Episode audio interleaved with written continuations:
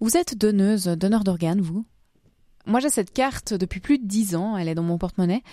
Et c'est un choix qui est propre à chacun, mais c'est vrai que c'est tellement rapide à remplir que la démarche, elle paraît presque anodine. Mais j'y ai repensé début mai à ce petit bout de papier en entendant que le Conseil national avait approuvé de justesse une initiative qui va dans le sens d'un consentement présumé. Alors c'est le contraire d'aujourd'hui en fait. Toute personne majeure deviendrait donneuse par principe, sauf si elle déclare s'y opposer. C'est un débat qui va continuer en Suisse et c'est pour ça qu'on vous repropose cette question cet été. Ça implique quoi concrètement d'accepter de donner ses organes? Le point J.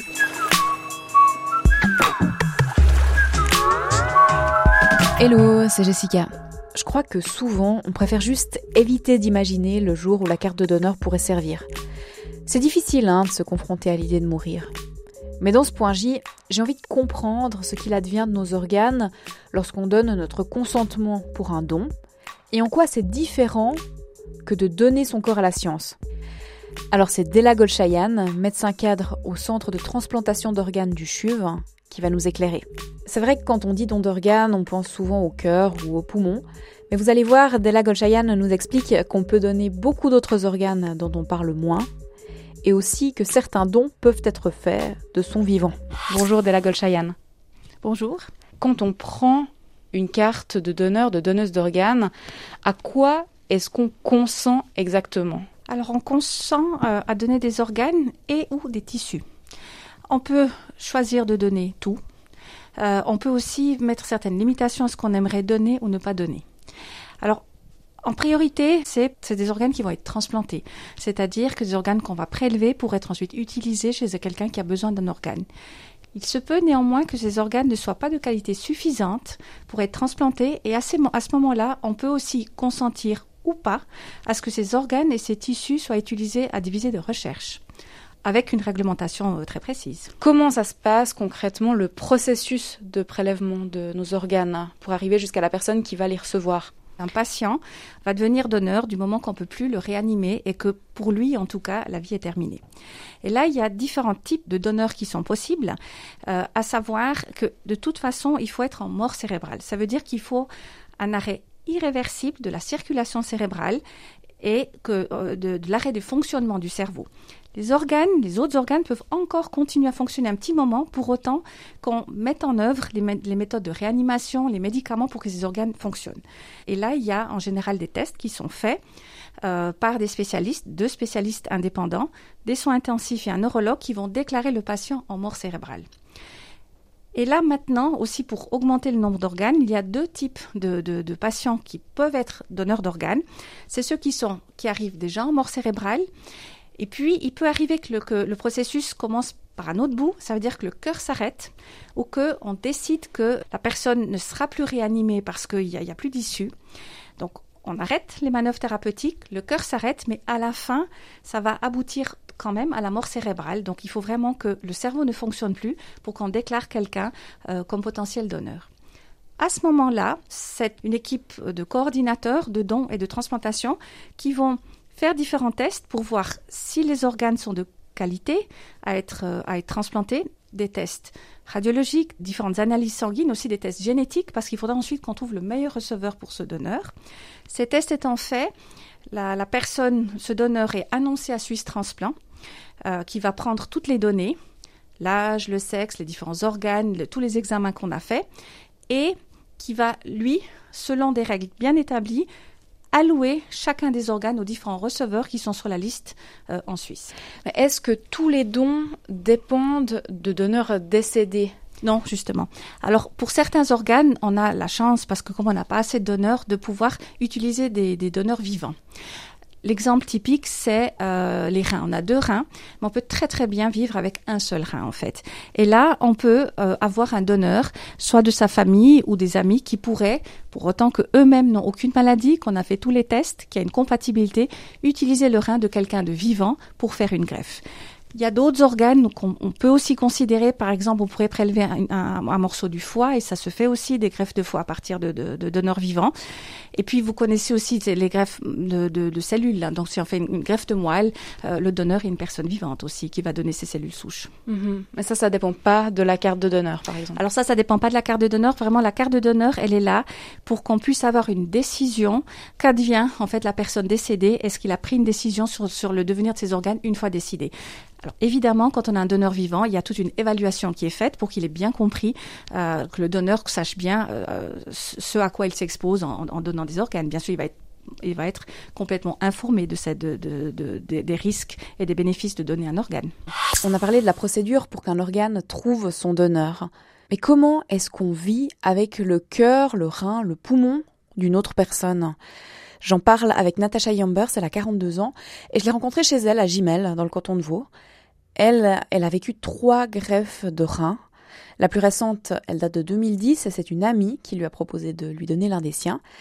En 1994, alors qu'elle avait 14 ans, une autre donneuse vivante lui avait déjà donné un rein, sa maman. Mais Natacha a fait un rejet de cette greffe euh, quelques années plus tard, et cette fois, elle a bénéficié d'un don d'une personne décédée. J'ai fait 18 mois de dialyse et puis 18 mois plus tard, on m'a appelé pour euh, un don. Évidemment, quand on vous appelle, c'est pas parce qu'on vous appelle que c'est bon. Donc il faut aller à l'hôpital, il faut faire tous les examens finaux en fait de compatibilité euh, entre le donneur et le receveur. Je connaissais pas le donneur, rien. J'étais inscrite en liste d'attente. Donc euh, le principe de la liste d'attente et des dialyses, c'est aussi ça, c'est d'attendre le décès de quelqu'un. C'est pas toujours facile non plus d'accepter ça mais euh, on vit avec, on s'adapte à tout. Mais justement, comment est-ce qu'on s'adapte? Est-ce qu'on est encadré? Natacha va expliquer euh, ce qui s'est passé pour elle à la fin de cet épisode. Et puis, si vous avez rempli une carte de donneuse, de donneur, que ce soit en ligne ou sur papier, vous avez sûrement remarqué qu'on peut choisir d'exclure certains organes. Alors, j'ai demandé à Della Golchayan si certains organes étaient effectivement davantage donnés que d'autres et puis lesquels sont le plus souvent retirés de la liste par les donneurs? Il y a, il y a aussi un petit peu la, la culture euh, des gens, peut-être aussi leur, leur, leur, émotion qui peut entrer, entrer là. Il y a par exemple euh, certaines réticences pour le cœur, peut-être parce que c'est le lieu des émotions. La cornée, ça, ça perturbe les gens de savoir qu'on va toucher les yeux du défunt, peut-être aussi pour l'intégrité corporelle. Après, ce que les gens savent pas, c'est qu'on peut donner des organes, mais on peut aussi donner des tissus et euh, qui sont très très utiles. On peut donner euh, des bouts de vaisseau, des valves, de la peau, des os, des tendons. Euh, ça, peut-être les gens ne le savent pas, mais ça peut être très très utile pour des patients qui attendent ces dons. Et maintenant aussi sur la carte et puis dans le registre, on peut aussi cocher l'option que si les organes ne peuvent pas être utilisés pour être transplantés parce qu'ils sont pas de qualité suffisante, est-ce que les gens sont d'accord que ces organes soient utilisés à visée de recherche avec des règles très bien établies? D'accord, mais c'est quoi alors la différence entre être donneur d'organes et puis donner son corps à la science, donner son corps à la médecine?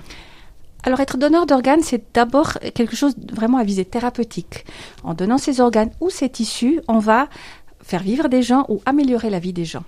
Quand on donne ces organes à la médecine, c'est des organes qui sont plus utilisables, c'est-à-dire que c'est des organes qu'on va préserver, du formol par exemple, qu'on va utiliser ensuite pour des recherches ou pour l'éducation des jeunes qui sont euh, en médecine ou des physiothérapeutes. Donc c'est des choses qui ne pourront pas être réutilisées à visée thérapeutique, mais plutôt à visée éducative. Ça c'est quand on donne son corps à la science. Alors que quand on donne ces organes euh, comme donneur d'organes, l'idée quand même c'est que ces organes soient de qualité pour qu'on puisse faire vivre ou en tout cas aider à la vie de d'autres personnes. Actuellement en Suisse, cette décision elle relève toujours du consentement explicite. Il faut se déclarer donneur. Et comme je le disais dans l'intro, le Conseil national vient de soutenir une initiative qui veut faciliter le consentement présumé. Il s'est aussi prononcé en faveur d'un contre-projet du Conseil fédéral qui maintient le fait d'impliquer les proches dans la décision de don. Mais pour l'instant, rien n'est fait. L'autre chambre, le Conseil des États, doit aussi se prononcer. Adela vous l'avez évoqué tout à l'heure, en Suisse, il n'y a pas assez d'organes pour le nombre de personnes qui attendent une greffe. Est-ce que l'introduction d'un consentement présumé, ça aiderait? Oui, je pense que c'est un pas en avant euh, pour parler déjà du don d'organes, peut-être pour soulager, enfin certainement pour soulager les familles. Ce qui est très difficile quand euh, quelqu'un décède, c'est euh, d'aller vers les familles et de parler du don d'organes alors que l'heure avant, on était encore dans une perspective thérapeutique pour sauver cette personne. Et, pour eux, c'est très difficile de réfléchir même à ça, surtout parce qu'ils aimeraient rester fidèles euh, aux souhaits du, défunt finalement. Et c'est vraiment une discussion qui est très très difficile et je pense pour la famille mais aussi pour l'équipe médicale qui va discuter avec ces familles, c'est un pas en avant. Euh, peut probablement encore aller un petit peu plus en avant, mais c'est un, pas en avant. Euh, c'est aussi un garde-fou, c'est-à-dire que même si le patient a émis son souhait de donner ou pas ses organes, on va quand même discuter avec la famille. Donc on va pas prendre une décision sans aller vers la famille, mais la famille aurait été déjà préparée parce que on pourra leur dire mais votre euh, papa ou votre maman, c'est le souhait qu'il avait. Et après, la conversation est beaucoup plus facile une fois qu'on a, on a, on a déjà un souhait qui a été émis. Merci Delago Chayane. Merci beaucoup. La famille du donneur, qui parfois ne connaît pas les intentions de leurs proches décédés, on en parlait tout à l'heure, c'est pas toujours facile d'évoquer de son vivant la possibilité d'une mort soudaine. Pour aider dans ce processus de deuil, Della Gochayan explique aussi que les personnes qui reçoivent une greffe sont encouragées à écrire à la famille du donneur via des structures de coordination, mais les deux parties sont gardées anonymes. Et puis Natasha Yambers, qui elle a reçu le rein d'un donneur anonyme, elle m'a parlé de quelque chose de très important, c'est l'encadrement psychologique pour ne pas rester fixé uniquement sur le sentiment de reconnaissance. On a rencontré des médecins, on a rencontré des psys évidemment, parce que tout ça, il y a un gros travail derrière. Euh, on croit toujours qu'être donneur, c'est pas évident, mais être receveur, ce n'est pas non plus, parce que bah voilà, faut accepter qu'il y ait quelqu'un qui sacrifie aussi une partie de lui. Euh, pour que nous on vive mieux. Ah, il y a toujours un sentiment de reconnaissance, même si pendant on travaille pendant des mois là-dessus avec les psychiatres sur le fait que on doit en fait annuler ce sentiment de reconnaissance. Mais enfin voilà, il existe quand même, inévitablement. Être euh, recevoir un don de quelqu'un qui est décédé, on pense toujours derrière qu'il y a une famille qui a dû prendre cette décision. Oui, je suis donneuse, évidemment. Alors par contre, moi, j'ai une carte sur laquelle je suis obligée de spécifier que je donne tous mes organes, sauf les reins. Et évidemment, euh, tous les gens autour de moi on, sont donneurs, euh, on contamine, on contamine mine de rien les gens autour de nous. Euh, heureusement, parce que c'est dans ces expériences aussi qu'on peut faire un petit peu de, pas de publicité, mais de, c'est un peu ça. Merci à vous, Natacha Yambers, pour votre témoignage. Et vous qui nous écoutez, si vous souhaitez aussi devenir donneuse ou donneur, vous pouvez faire les démarches sur swisstransplant.org. Depuis le début du point J, on a beaucoup traité des questions de santé, d'éthique en lien avec l'actualité. On a récemment parlé vaccination, par exemple, on a parlé marge d'erreur des scientifiques, entre autres, hein, parce qu'il y a plus de 200 sujets à écouter sur votre plateforme de streaming audio préférée. Pendant l'été, on vous propose quelques questions inédites, des épisodes en nouvelle diffusion, et on revient du lundi au jeudi dès le 30 août. Allez, à bientôt Le point J.